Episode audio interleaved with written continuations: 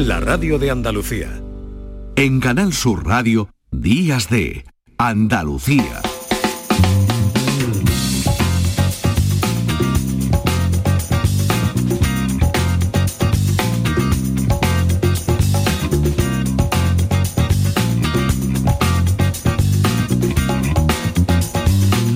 Cuántas paradojas, ¿eh?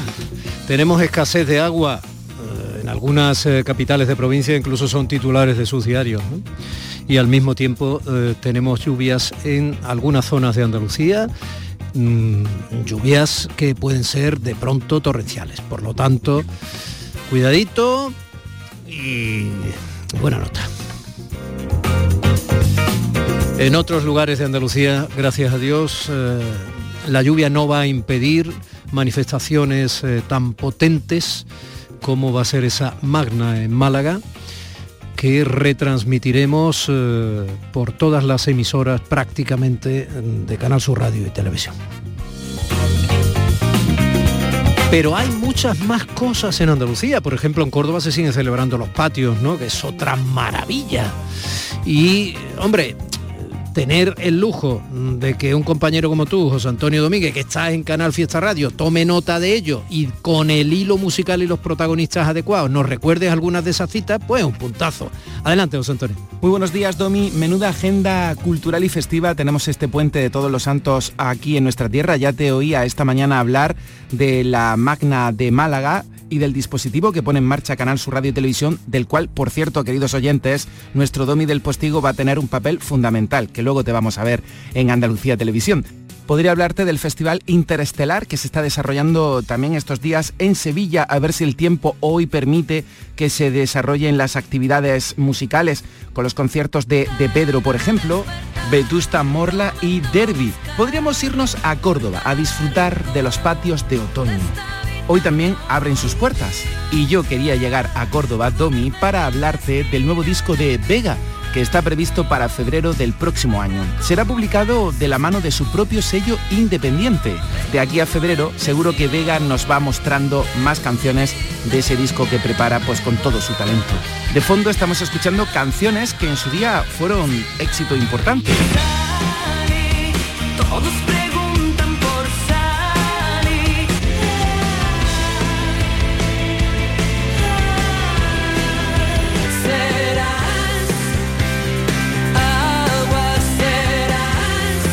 El décimo trabajo de esta artista a la que le tenemos mucho cariño aquí en Canal Sur Radio y Televisión. Te dejo con su nueva canción, Un golpe, un golpe de suerte para todos desde Días de, de Andalucía. Que tengáis buen fin de semana y no olviden cambiar la hora. A las 3 de la próxima madrugada serán las 2. Un golpe en el pecho para poder saltar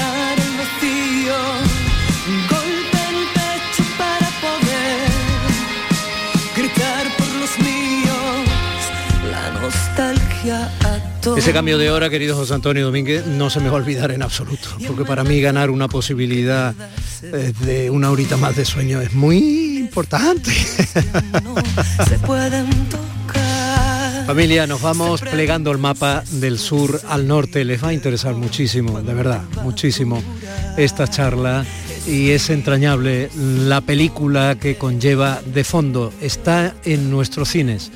Les cuento una verdad como si fuera un cuento. Érase una vez en Euskadi. No se lo pierdan. Domi del Postigo en Canal Sur Radio. Días de Andalucía. Este es un ejercicio que nos gusta hacer de vez en cuando. Plegar el mapa y nos traemos el norte al sur y nos llevamos encantados el sur al norte.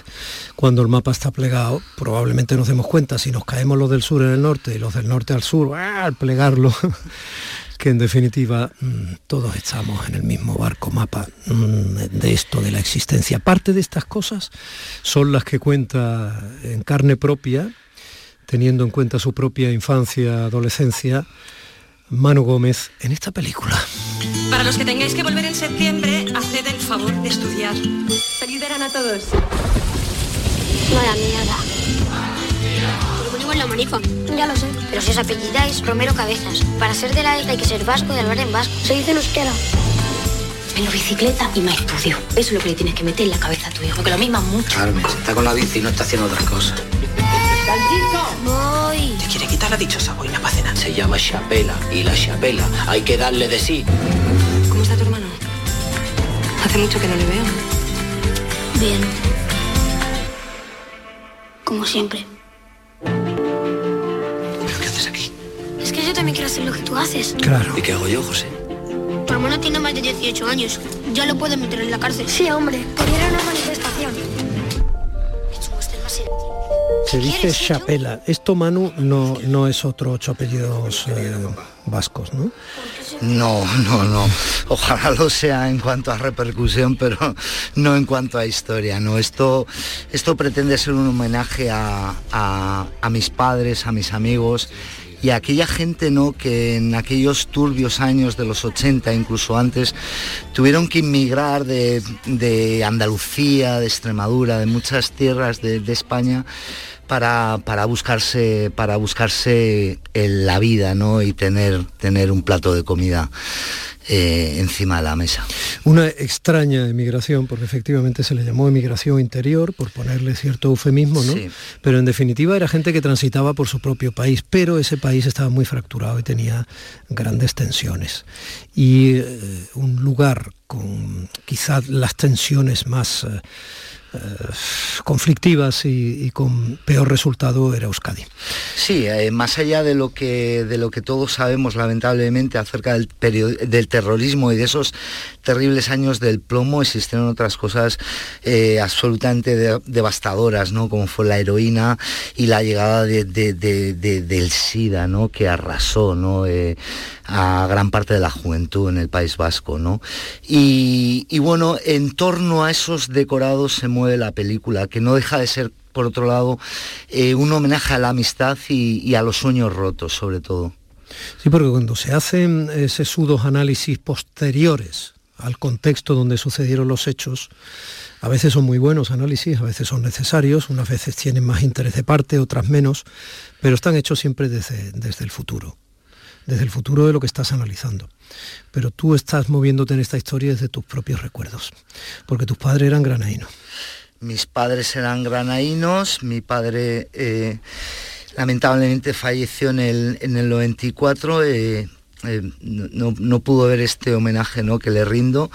Y, y sí, bueno, pues eh, mis abuelos emigraron en los 60 y se trajeron pues, pues a sus hijos a, una Guipúzcoa muy profunda y, y- quizá muy oscura, ¿no?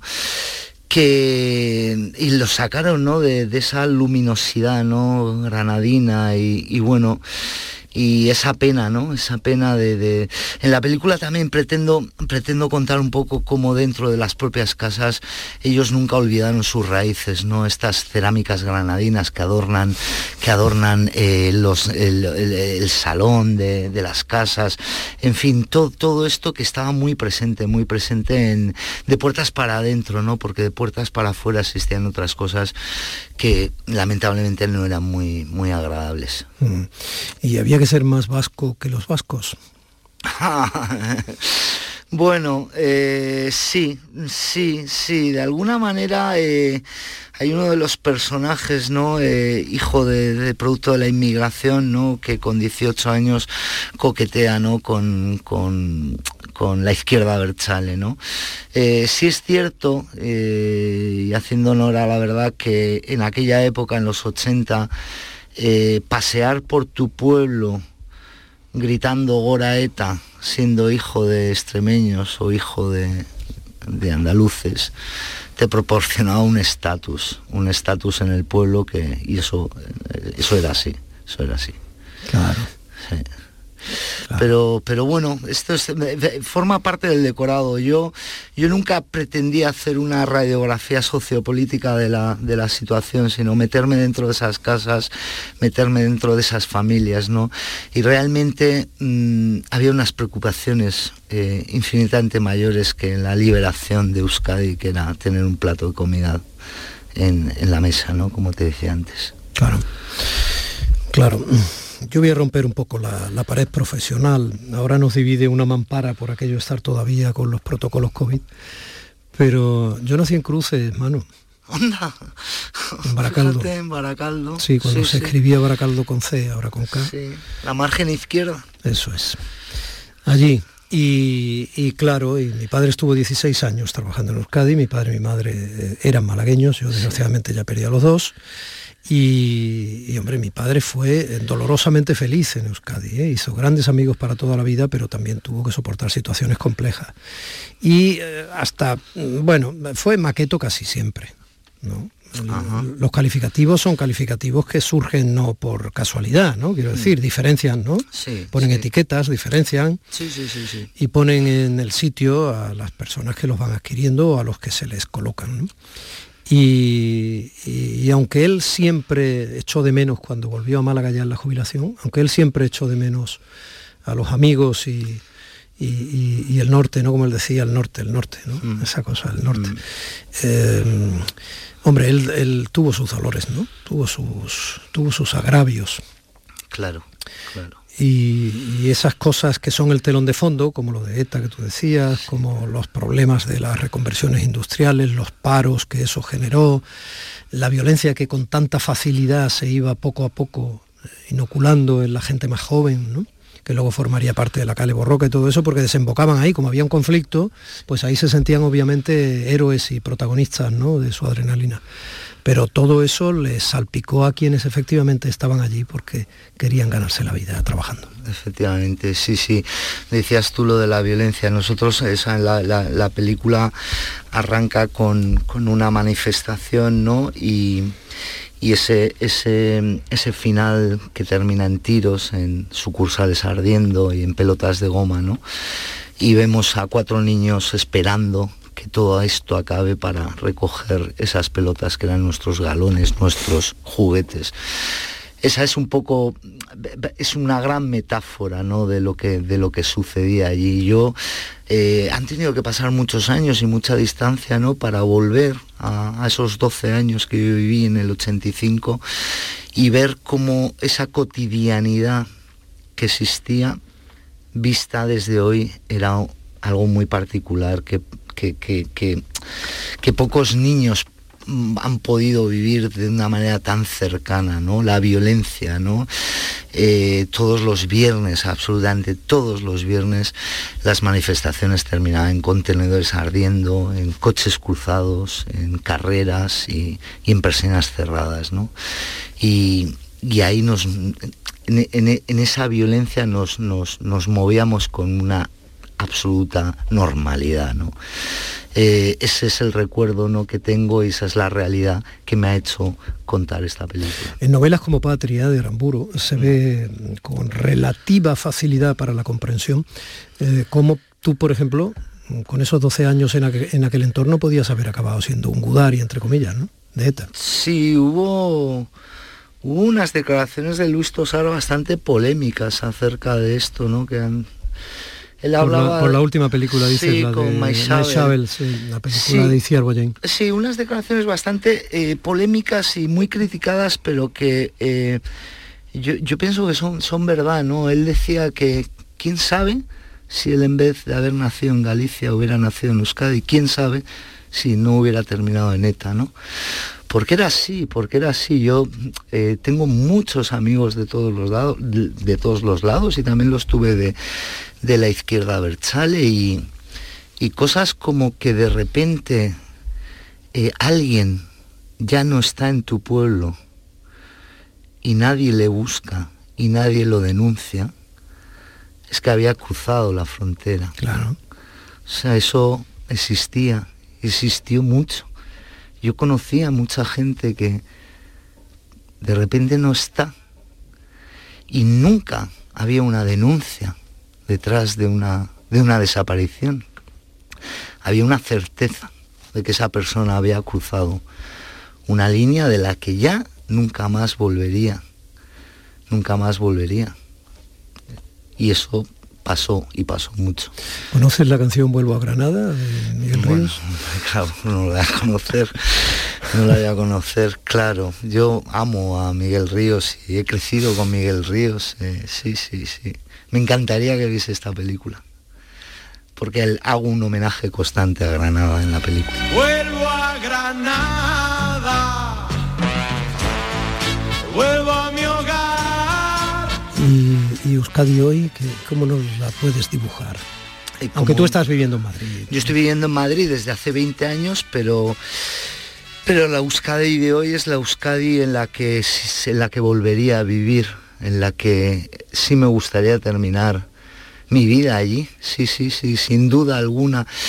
Yo creo que hubo, una, hubo algo que lo he dicho en, muchas entrevistas, ¿no? Y que tuvo mucho que ver con esta, esta especie de separación, ¿no? Que, que fue el idioma, ¿no? un poco la educación, ¿no? Eh, nosotros, eh, al ser hijos de inmigrantes y de una clase media obrera tirando a baja, nosotros íbamos a colegios públicos donde eh, el euskera Mm, se estudiaba prácticamente como el francés, ¿no? Una vez a la semana. Si tú en casa no tenías ese idioma presente, tampoco lo ibas a aprender en la escuela. ¿Y dónde, dónde hacías amigos en la escuela, no? Entonces había una separación, ¿no? Que eran los maquetos y los euskaldunes y tuvo mucho que ver, tuvo mucho que ver la división mm, desde la educación también, más allá de, los conflictos de, que todos sabemos, ¿no? Pero eso fue un caldo de cultivo para, para, para, para, para separarnos, ¿no? Afortunadamente eso hace mucho tiempo que ya no existe y, y se respira. Y bueno, y lógicamente pues la desaparición de ETA ha sido fundamental para que la convivencia esté, eh, esté en un lugar muchísimo más... Que no ha desaparecido, como desaparecían de pronto tus amigos y nadie los reclamaba. Efectivamente. Sino que el desgaste y la lucha de un Estado de Derecho ha conseguido poco a poco, se tardó además en despertar. No es fácil ¿eh? cuando todo un territorio está inoculado de una surrealista y terrible normalidad, que es profundamente anormal. Tú lo has dicho, surrealista y terrible. Terrible, terrible, hasta, hasta el punto de que duele el doble cada una de las muertes de ETA, porque vistas con perspectiva, mm. esos asesinatos fueron ridículos, además de canallas y surrealistas y salvajes. Eh, Manu, eh, ¿qué, te deseo muchísima suerte con la película. Voy a hacer una última confesión, solo he visto el tráiler y me ha impresionado porque bueno, llevo muchos años viendo cine, ¿no? Y, creo que mm, tiene una pinta formidable. Muchísimas gracias. Estamos muy contentos. Hemos tenido muy buena acogida en San Sebastián, que era allí es donde la hemos estrenado, ¿no? Y joder, pues eh, el sitio era era era muy era fundamental no para ver un poco el feedback del público y la verdad es que estamos muy contentos. Yo creo que también es un una historia que, que es necesaria no hablar, hablar de esta gente no que, que, que, tanto dio no por Euskadi o sea que, y que y que nadie nadie nadie ha hablado sobre ellos no nos tenemos que remontar a películas como Surcos de Nieves Conde y alguna más pero, sí porque dentro eh, bueno eran maquetos Vale, vale, incluso con cariño dicho, pero eran maquetos, ¿no? No eran, claro, no eran primeros. y fuera, pues eran el reconocimiento de que eh, obviamente la pobreza, la necesidad, el, fracaso eh, político-económico, etcétera, pues propició de manera obligada pues ese trasiego de personas fuera de sus casas para ir, eso sí, dentro de su país a un sitio donde a veces parecía que no era su país, otras sí, en fin, ahí está la complejidad. ¿no? Sí, efectivamente. Bueno, bienvenido a Granada, bienvenido a Andalucía. Muchísimas gracias, amo esta tierra. Érase una vez en Euskadi, eh, hay que verla. Vuelvo a Granada, vuelvo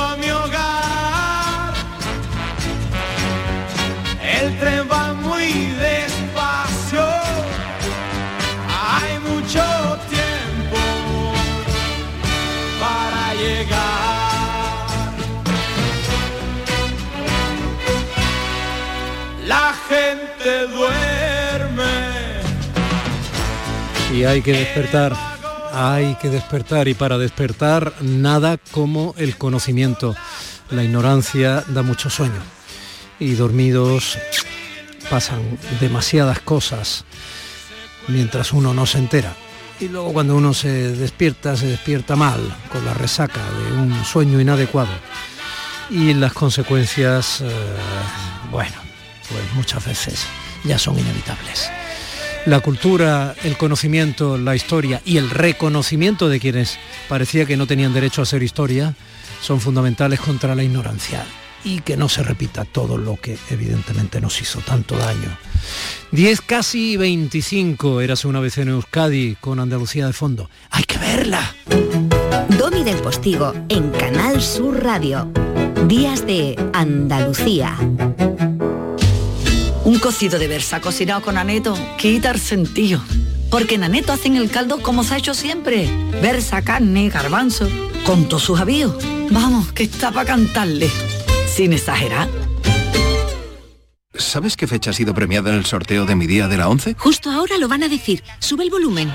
4 de septiembre de 1998. ¿En serio? Si es el día que me compré rayito. No sé cuántos kilómetros nos hemos hecho esa moto y yo. Oye, pues con mi día de la 11 cada lunes y cada jueves puedes ganar miles de premios. Piénsate una fecha especial y prueba. Pues sí, y así le doy un descanso a Rayito que ya se lo merece. 11. Cuando juegas tú, jugamos todos. Juega responsablemente y solo si eres mayor de edad.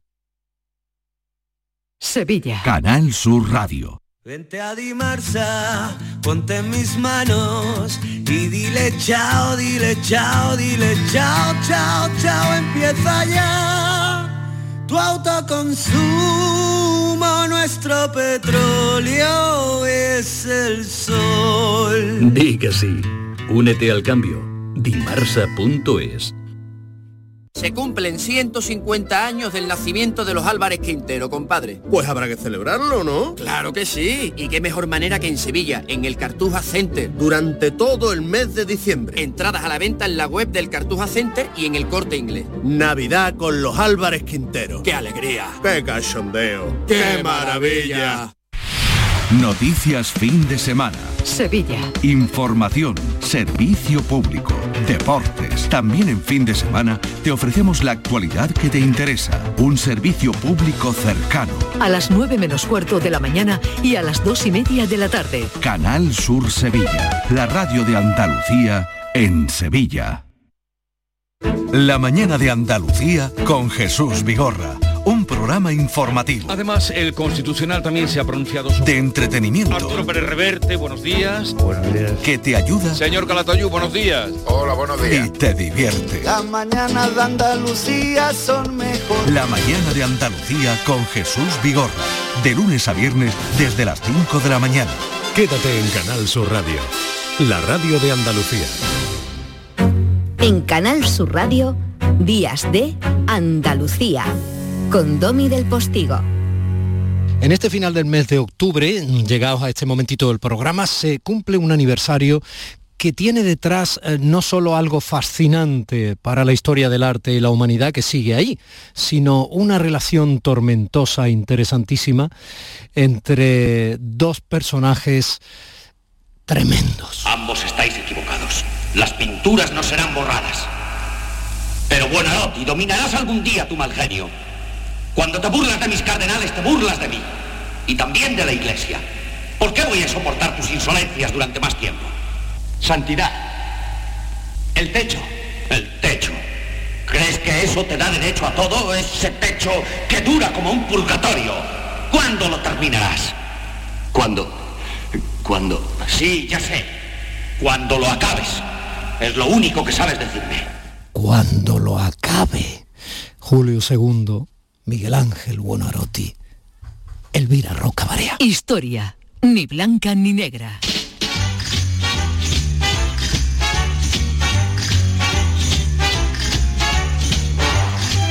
A usted acudimos, mi señora, para poner luz a lo que tanta luz puso en ese techo de la capilla Sixtina. Buenos días, Elvira. Buenos días, don mi querido. Sí, el cine ha hecho mucho daño. ya sabía que me lo ibas a decir. Mira, estaba escuchando este. Charlton Heston estaba fenómeno y, y ay, Sí, no me es acuerdo. que, claro, son dos... la gente cree que todo lo que hay en la Capilla Sixtina lo pintó Miguel Ángel y esas cosas tan peregrinas, no es así Sí. en absoluto. Oye, pero aparte del tormento y el éxtasis que supuso todo esto y el título de esa peli, una de ellas, eh, ¿es verdad que el Papa Julio II le dijo que pintara los 12 apóstoles y Miguel Ángel se volvió loco y pintó 300 figuras como mínimo y no acababa nunca? No, en absoluto. Vamos a ver, la- el proceso de reconstrucción de la Capilla Sixtina comienza a finales del siglo XVIII Mm. y se debe a Sixto IV, que por eso se llama Sixtina. Mm. Es decir, que era una capilla eh, que estaba eh, muy estropeada, formaba parte de la vieja fortaleza, etcétera. Entonces su restauración, su conversión, digamos, en un espacio eh, ya de tipo renacentista, comienza con, con el nombre, con el hombre a que le dio el nombre, Sixto IV, ¿vale? Y, y ahí empieza y se pinta, digamos, los paneles de la derecha y de la izquierda mirando, según se mira hacia el altar, ¿no? eh, la parte de la izquierda, según se mira hacia el altar, que corresponden a, la, a, a Moisés, y la derecha, digamos, son paneles que pintan escenas de la vida de Jesucristo. Y ahí intervienen Luca Signorelli, Botticelli, Pietro Perugino, Pinturicchio, en fin, muchísimos pintores, ¿vale? Y esta es, digamos, la parte primera mm, de eh, que, que, eh, que deja la Capilla Sistina como nosotros la conocemos, ¿vale? No, no entera, pero una parte ya muy importante, que son las paredes abajo, ¿vale? El, el episodio este y a lo que se refiere la película tiene que ver con el encargo que le hace, sí, cierto, Julio II sobre el techo de la capilla que estaba pintada de azul con estrellas. Y ese proceso, de esa parte mm, eh, de realmente son unos cuantos años, que es la que ahora se celebra, es decir, el encargo de Julio II, pues eh, Miguel Ángel empieza a trabajar ahí en 1508 y acaba en 1512. Y es, y es en la fecha simbólica esta del 31 de octubre de 1512, Miguel Ángel hace entrega de la parte que le ha encargado Julio II.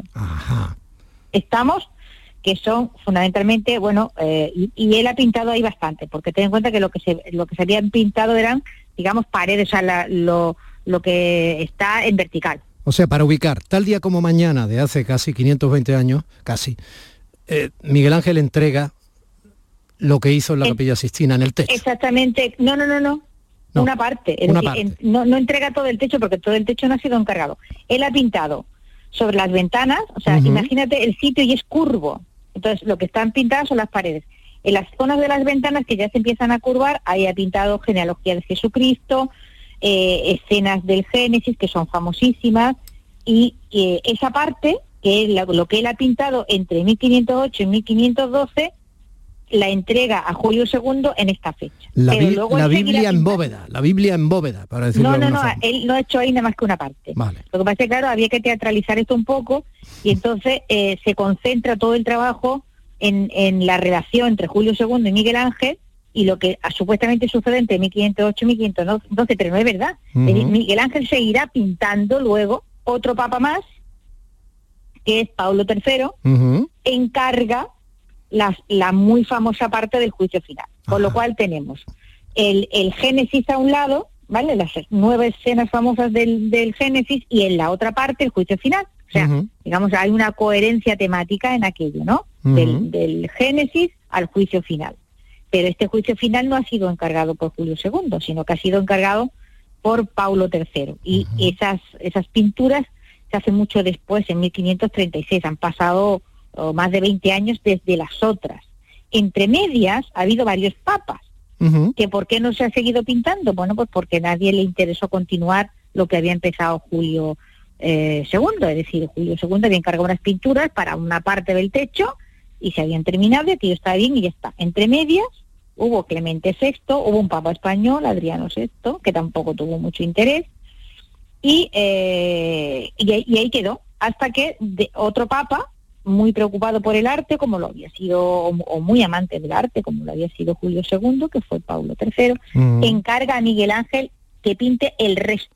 Mientras tanto, ahí había lo que había antes. Quiero decir, de la misma Claro, manera que había, tanto- que había cielo azul y estrellitas en la zona que acometió en principio Miguel Ángel, en la otra parte seguía viendo por lo que hubiera estado pintado de origen en la capilla, ¿no? Exactamente, es decir, la- el encargo de, de Julio II no, cu- no cubrió todo el techo, eso era enorme. Entonces, pero a partir ya, digamos, la siguiente parte, la acometida, la segunda acometida de frescos, de eh, esa ya sí cubre prácticamente todo el espacio que quedaba. Y, y- y, bueno, pues son como 300 figuras, pero no 300 figuras de apóstoles, 300 figuras que cubren eh, una parte grandísima de todo lo que es la literatura bíblica, ¿no? Ujú. eh, en, en sucesivas en sucesivos cuadros que son como viñetas que nos van contando pues, por una parte el Génesis y por otra parte el, el juicio final y la, genea- la genealogía de Jesucristo. En fin, hay, hay, hay que irlos leyendo casi como si fueran viñetas porque tienen una secuencia temática, ¿no? Muy importante. Bueno, ahí se concentra la película, pues no nos oh, crea dos personajes estupendos, fantásticos, dos actores magníficos y realmente la, la, la mayor la parte que y concentra ahí todo lo que son las las, las peripecias de décadas de pintar ¿entiendes? y bueno pues nos ha llenado todos tenemos en la cabeza a ese hombre tumbado ahí nu- nunca estuvo tumbado Eh, siempre pintó de pie eh, bueno, pues creó él mismo, inventó un sistema mm, de andamios que eran más o menos desmontables para, para no entorpecer la- el uso de la capilla, que no dejó nunca de ser utilizada como tal capilla. Que, que ahí eran los cónclaves y siguen siendo, y, y pasaban cosas, o sea que había que estar montando y desmontando andamios y bueno, diseñó un sistema bastante fácil de montar y desmontar. Todavía se, se sabe, o sea, todavía se ven, están disimulados en la pintura, pero los boquetes de las, de, de las vigas que se ponían a- en los costados para sujetarlo.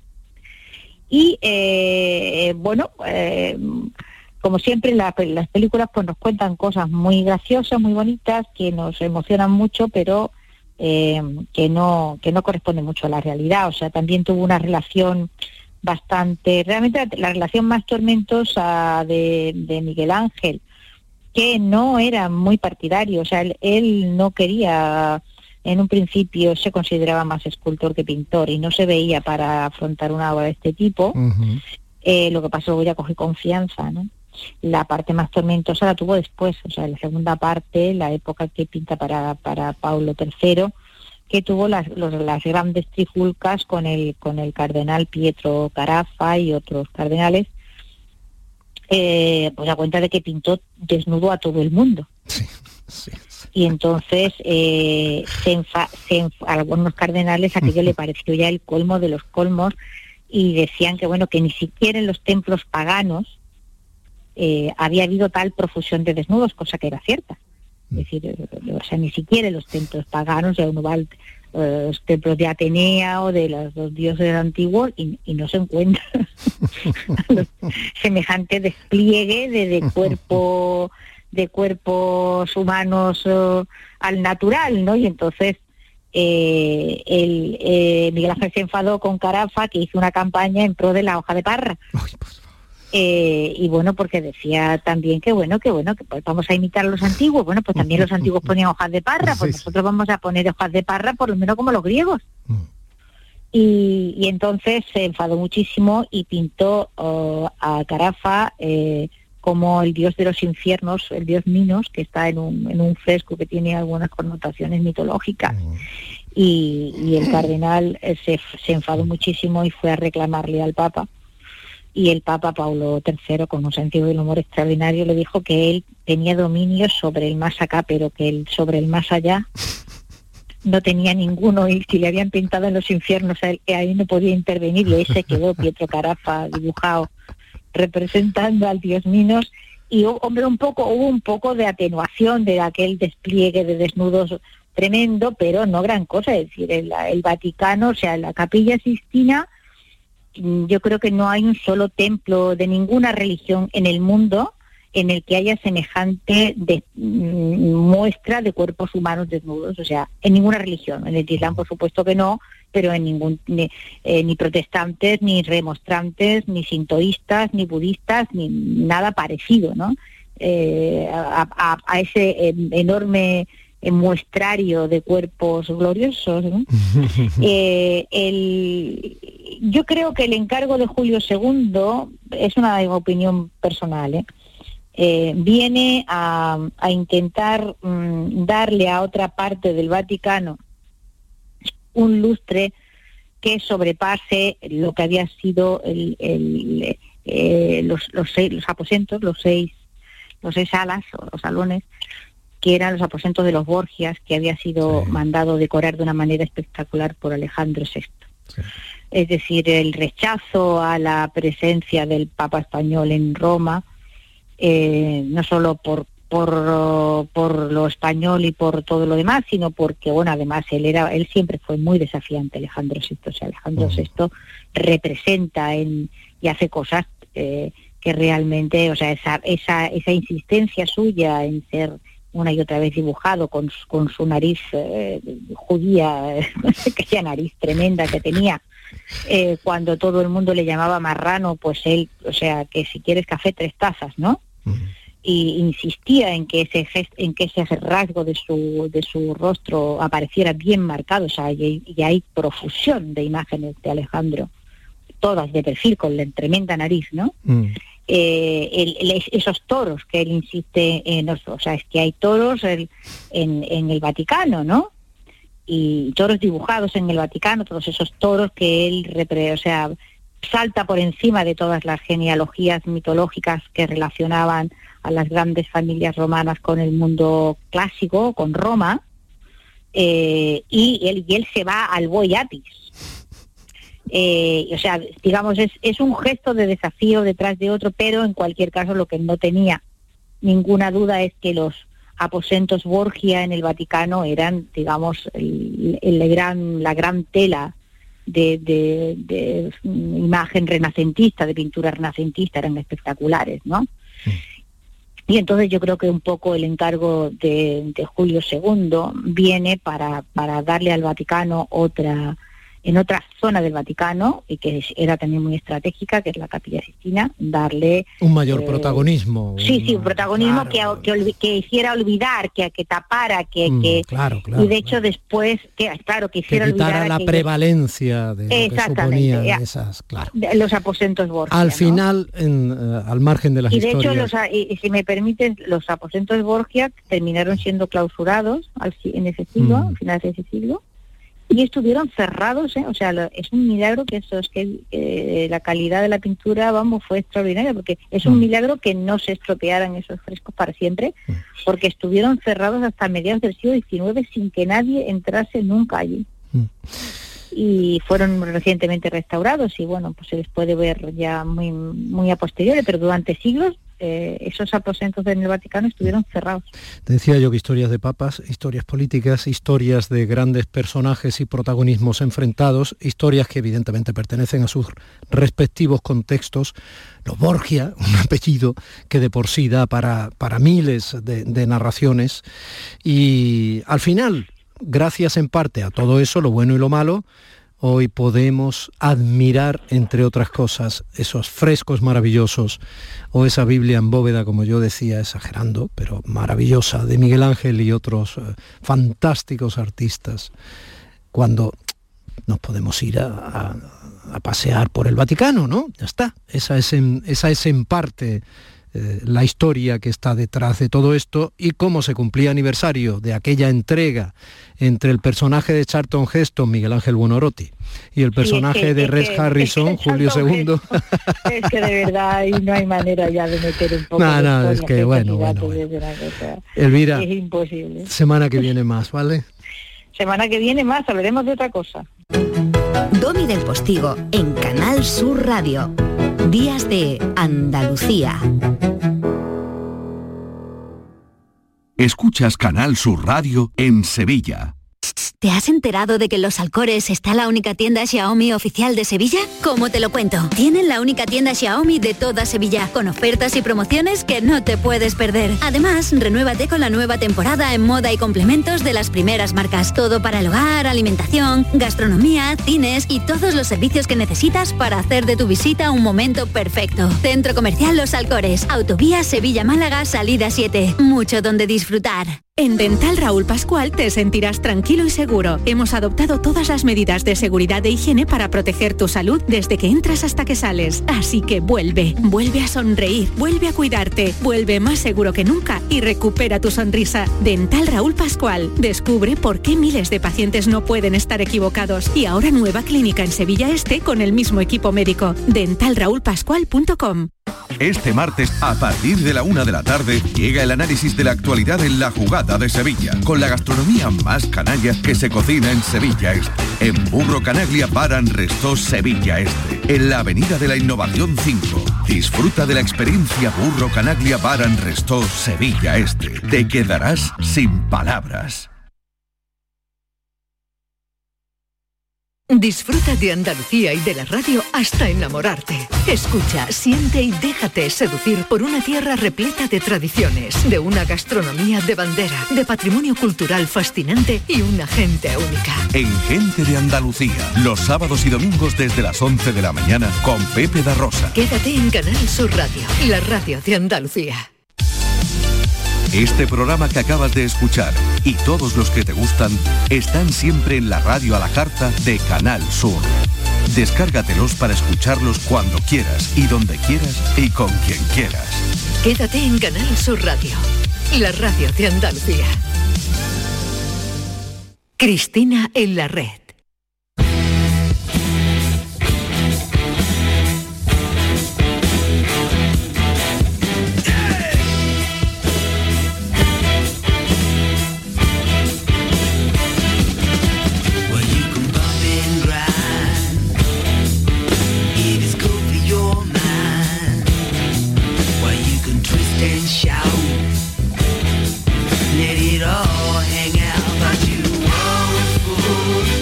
¿Preparados?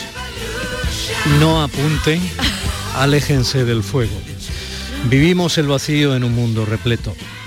Cristina nos trae hoy a Ricardo Menéndez Salmón, autor de frases tan profundas y certeras como esa. Se la repito. Vivimos el vacío en un mundo repleto. Ricardo acaba de publicar Horda. Fantástico título. Horda. Una historia tremenda que a Cristina le han cogido el estómago. De hecho, se la nota más delgada que nunca. ¿eh? ¿Pero qué cuenta Horda? Pues en un mundo donde a fuerza de pervertirlas las palabras han perdido su significado, los niños se han hecho con el poder y han instaurado el silencio como norma. El silencio, la muerte de la radio. Junto a esa imposición han creado una religión de la imagen, cifrada en un monumental dispositivo que emite estímulos visuales sin descanso. Señoras y señoras, ella ya está aquí y viene formidablemente acompañada.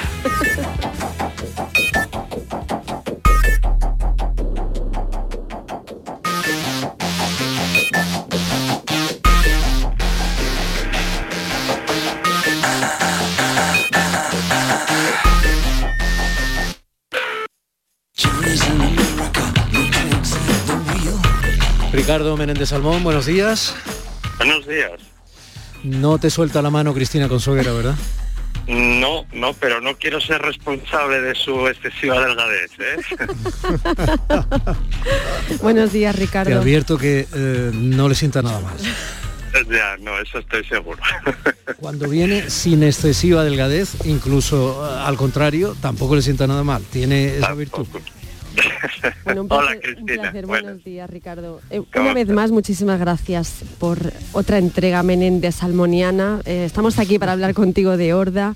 Como le decía el otro día una periodista amiga, eh, posiblemente, vamos a quitar el adverbio, eres el escritor que mejor está reflejando el desasosiego y el desencanto del presente siglo y de la actualidad. Y vamos a hablar de magma, de control de experiencia, de tesauro, de conductas prohibidas, eh, de accesos, de mucho dolor y mucho desgarro, pero sobre todo de, una infancia. Voy a empezar por ahí. Hay frases demoledoras, todos los niños son el mismo niño.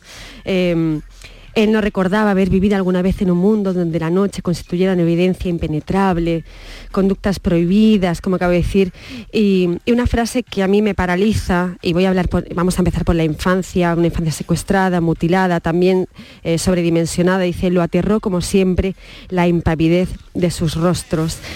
¿Vinculas en cierto modo en Horda eh, el totalitarismo con una infancia que por un lado estamos eh, castigando eh, porque no podemos rentabilizar, porque no puede ser parte del mercado, al mismo tiempo que es una infancia que estamos casi llevando a una cuestión mitológica en el presente siglo?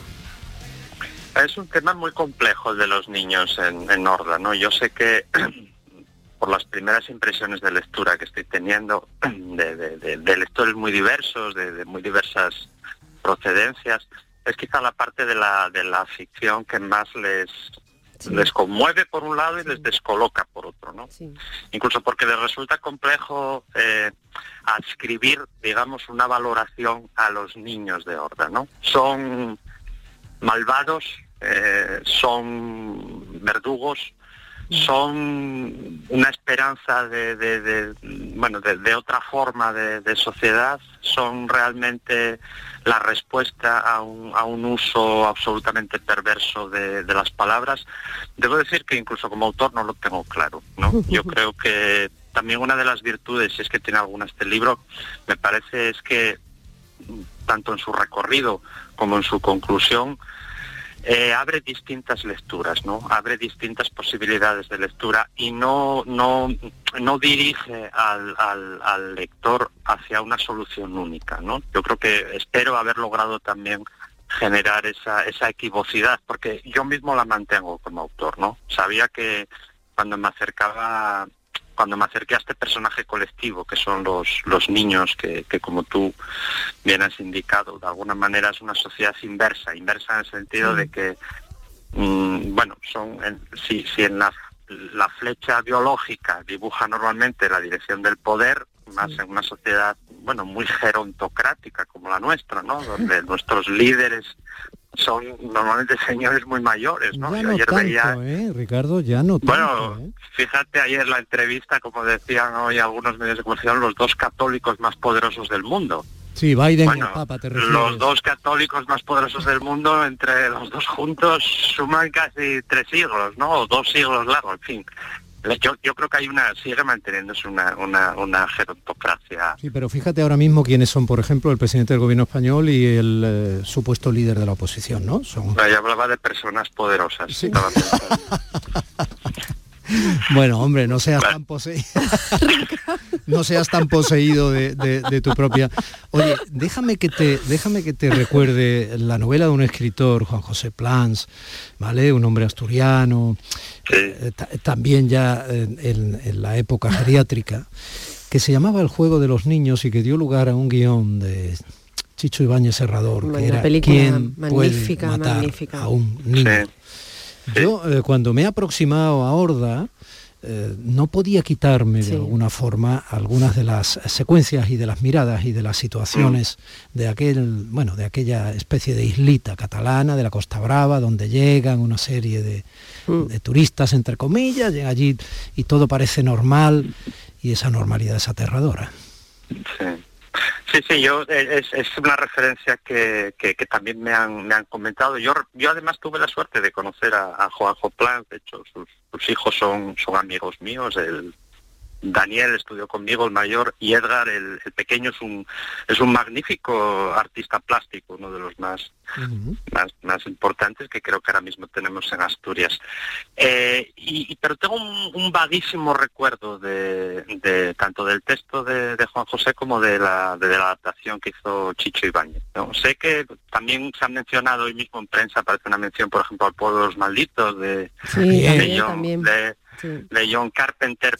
Eh, yo- normalmente es- esto esos niños no, es una esos no es una no, no es una crítica lo que voy a hacer, pero eh, hay, hay mucha tendencia en, en este país en general a cuando cuando aparece un libro, cuando aparece una película, lo primero que buscamos son referencias o o citamos otras obras, ¿no? Yo yo entiendo que eso es bueno es, es casi una petición de principio en, en ocasiones, pero yo yo creo que espero además que Horda tenga suficientes ingredientes por sí sola como para no necesitar estar constantemente poniéndola en, en- en En referencia con, sí. con otra, porque obviamente también, bueno, pues obviamente inmediatamente te va a venir a la memoria seguramente Fahrenheit 451, eh, universos cerrados, donde... Pero a, a mí me gusta en general, no solo cuando se trata de mis libros, sino cuando me acerco a libros o a películas de, de otros creadores, me gusta intentar establecer un diálogo en las propias coordenadas que genera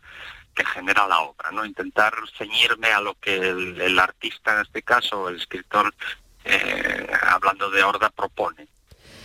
Magma, eh, como ha comentado Domi al principio, bueno, es un Y proveedor. no estamos hablando del volcán de La no, Palma. no, Magma es un proveedor Te inagotable. parecerá una broma, pero es que los contextos son muy importantes. Importantes. Bueno, yo- Inmediatamente salta en la referencia del oyente eh, el magma en su sentido más literal. ¿no? Bueno, aquí es en cierto modo un magma También, de imágenes, de un proveedor inagotable de estímulos, ¿no? Como, como lo define. Nadie sabe cómo ni de qué manera renovaba su fondo, pero hasta donde la memoria colectiva se extendía jamás en su devenir había repetido una imagen, ¿no? Esta narcoti- narcotización visual, eh, esta eh, bueno, mi- mirada de la realidad deformada en la que estamos todos a través de las redes sociales, ¿no? Yo lo quiero llevar hacia una frase que a mí me, me- me secuestra de, de Horda que dices, intimidad era ya un concepto intrascendente. ¿Dónde hemos dejado la intimidad, Ricardo? Está en riesgo, ¿no? Está en riesgo de que, o, o ya ha sido invadida en muchos casos, por, por, por, por todo tipo de, de, de dispositivos y de, y de, y de, y de policías de, de todo orden, ¿no? El- el- lo dramático del asunto, creo, Cristina, es que hemos sido nosotros mismos quienes hemos permitido, o somos nosotros mismos en muchas ocasiones, quienes permitimos ese ese asalto a, a- a la intimidad, ¿no? Esa, esa, esa constante exposición. Parece que necesitamos estar permanentemente expuestos eh, a un, a un escrutinio ajeno que puede ir desde lo más banal, desde, el- desde la búsqueda del me gusta a- en, en la foto o en la frase ingeniosa que, que se nos ocurre, a, a lo más estructural, ¿no? Por ejemplo, incluso pensando ya en términos de, de- de, bueno, pues, pues los escritores o los cineastas o los artistas cuando, cuando generan una obra, eh, qué, qué celosos somos de que esa obra inmediatamente genere ruido y, y llegue a todas partes, ¿no? Y, y entre en competencia con ese con ese con ese mundo de, de- de- lo expuesto. Yo a, mí lo que me lo que me más me, preocupa del asunto de la imagen partiendo de la idea de que yo no quiero que, que, que Horda se interprete como un alegato contra la imagen, entre, entre otras cosas porque me parecía, me parecería inútil. Estamos en, hace tiempo que estamos en un cambio de paradigma muy profundo y tenemos que aceptar que, bueno, que, que, por ejemplo la transmisión de conocimiento o la transmisión de memoria ya no se ejecuta solo a través del libro, No, ¿no? pasa a través del audiovisual, efectivamente. Efectivamente, y yo, vamos, me reclamo hijo también de ese cambio de paradigma y, y, y- y- me reclamo persona que se ha formado, se ha educado y, ha disfrutado y sigue disfrutando enormemente de ese, de ese, bueno, de, ese diálogo, ¿no? Entre, entre palabras e, e imágenes. El problema es, como tú indicabas, la, creo, la, la, la, la sobreabundancia, ¿no? Y el riesgo de, de, de infección completa, ¿no? Porque sí que hay, hay, hay, hay evidencias, o, o creo que debemos tenerlo presente, de que sí que hay mucha gente que ya de alguna manera ha dimitido de cierto mundo tangible, de cierto mundo, eh, bueno, con, coordenadas muy precisas para saltar directamente a este mundo de las sombras, a este mundo de los simulacros, a este mundo de la representación constante, ¿no? Y claro, la pregunta es, cuando ese mundo cesa, cuando magma cesa, por decirlo de alguna manera, ¿a qué realidad tornamos, no? Cuando las gafas de 3D se apagan, ¿a, dónde volvemos, no? ¿Qué, qué, qué queda entonces de- qué, sustrato, qué, qué, qué, cosa tangible podemos, podemos tocar? Y me refiero incluso a, a- lo anímico, ¿no? A las relaciones personales que mantenemos, ¿no? Si uno se educa o, uno cultiva eh, solo la amistad virtual o, el afecto a través de avatares, cuando luego tienes que regresar a, a la, vida con cuatro puntos cardinales y a, las personas de carne y hueso, es posible que, nos falte adherencia, ¿no? que fracasemos en, en, esos vínculos bueno, más, más, más inmediatos.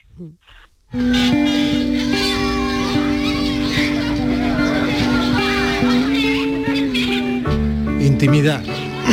Robados, pero también entregadores de esa intimidad. Imagen Infectados, pero también infectos Y el, e hombre, el- y infestadores. el hombre como animal doméstico y la identidad es que Ricardo, como siempre, desliza un montón de asuntos que nos interpelan. Ya. Un lector activo. Ya, de todas maneras, Ricardo, yo no consigo imaginar como animal doméstico a Cristina. Mi querido Ricardo Menéndez Salmón daría para mucho, son muchas las reflexiones. Horda es un novelazo, aquí está Cristina todavía impactada y nosotros queríamos recogerla como novedad editorial en Sex Barral para que quien se quiera acercar a ese universo, no te voy a hablar de otros referentes que también tengo en la cabeza para que no me reconvengas, pero quien se quiera acercar, que no lo dude, que es brutal. Un abrazo enorme y gracias. Muchísimas gracias. Un abrazo, Ricardo. Cuídate del. Postigo en Días de Andalucía. Este programa que acabas de escuchar y todos los que te gustan están siempre en la radio a la carta de Canal Sur. Descárgatelos para escucharlos cuando quieras y donde quieras y con quien quieras. Quédate en Canal Sur Radio, la radio de Andalucía.